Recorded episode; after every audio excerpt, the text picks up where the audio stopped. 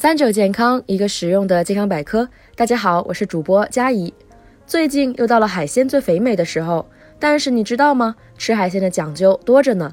今天我们就来好好说说，吃虾的时候，虾线到底需不需要挑走呢？虾线其实是虾的肠子，里面存的一般是虾的排泄物，但只要经过高温烹煮，细菌会被灭杀，所以煮熟之后再吃对健康没什么影响。介意的也可以剔除。想要偷懒的话，不剔除也没有关系。而有的人不喜欢吃虾头，每次吃虾都会直接把虾头摘掉。实际上，虾头中的虾膏、虾黄可以放心吃。研究表明，虾头富含蛋白质、不饱和脂肪酸、各种氨基酸、虾青素、维生素等营养物质。至于虾头中的其他部位，既不好吃，也没什么营养，就不建议大家吃了。很多人不敢吃虾头，是因为担心重金属。虾头中有很多内脏。而它们包含的重金属确实比虾肉高一点，但正规养殖的一般不需要担心。至于虾头颜色发黑，是因为饲料问题或者酪氨酸酶产生了一些黑色素，和重金属关系不大。既然聊到虾，怎么少得了蟹？蟹身上的这些禁忌部位不建议大家吃。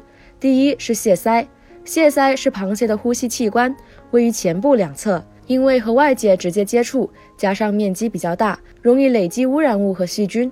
第二是蟹胃，蟹胃一般藏在蟹黄里，呈三角状，里面有蟹的排泄物和泥垢，比较脏，也不建议吃。第三是蟹肠，蟹肠位于蟹肚脐中间，呈条状，里面有大量泥垢和细菌，也应该除去。第四是蟹心，它位于蟹黄中间，紧连蟹胃，呈六角形，味道苦涩，也不建议吃。螺也是家常餐桌上的一个常客，吃螺的时候建议吃螺头，把螺尾去掉。螺口上部白色的硬肉是螺的头部和足部，可以食用；而螺尾头部偏下绿色的部分是胃和肠道。接下来黑紫色的部位是肝脏，而最末尾的部分是排泄物，这些部位都建议去掉。吃生蚝的时候，生蚝中部那段黑色的东西其实是中肠线，相当于肝脏和胰脏，就像鸡肝、猪肝一样，所以并不是不能吃。另外，生蚝是滤食性生物，通过过滤水中的微藻作为食物。因此，中肠线里装的不是生蚝的排泄物，而是摄食的天然海藻，是很好的植物性营养。至于扇贝，建议把扇贝的裙边和黑色部位去掉。扇贝黑色部位是胃部，具有泥沙等污物，需要去掉；而裙边是围绕扇贝的一圈带子，难嚼又无味，建议去掉。我们吃扇贝的时候，一般只吃中间白色的贝柱，贝柱晒干之后就是我们所说的瑶柱。偶尔奢侈一把时。鲍鱼是很多人的选择，鲍鱼昂贵，很多人都喜欢一口闷。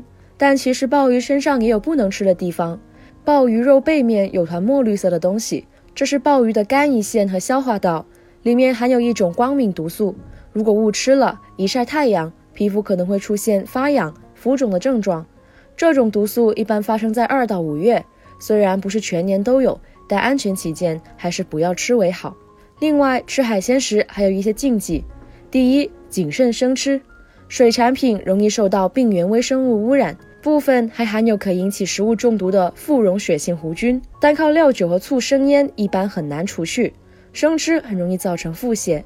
第二，不要贪吃，海鲜虽美味，但一次吃太多，很容易让血液和体液变酸性，影响正常代谢，并消耗体内钙、钾等碱性离子，对健康不利。第三，要吃新鲜的海鲜。海鲜如果时间放长了，在细菌和酶的作用下，会分解出许多三甲胺等腥味物质，也会产生氨、吲哚等臭味物质，不仅影响口感，还让营养成分降低。变质的话，还可使人中毒。第四，痛风、关节炎、胃寒、过敏人群最好不要吃海鲜。海鲜具有较高的嘌呤，人体代谢后会转变为尿酸，引起骨关节疼痛。而海鲜性寒，胃不好的人也最好不要吃。给大家讲了这么多关于海鲜的禁忌，大家在享受美味的同时，也别忘了这些注意事项。今天的节目到这里就结束了，我们下期再见。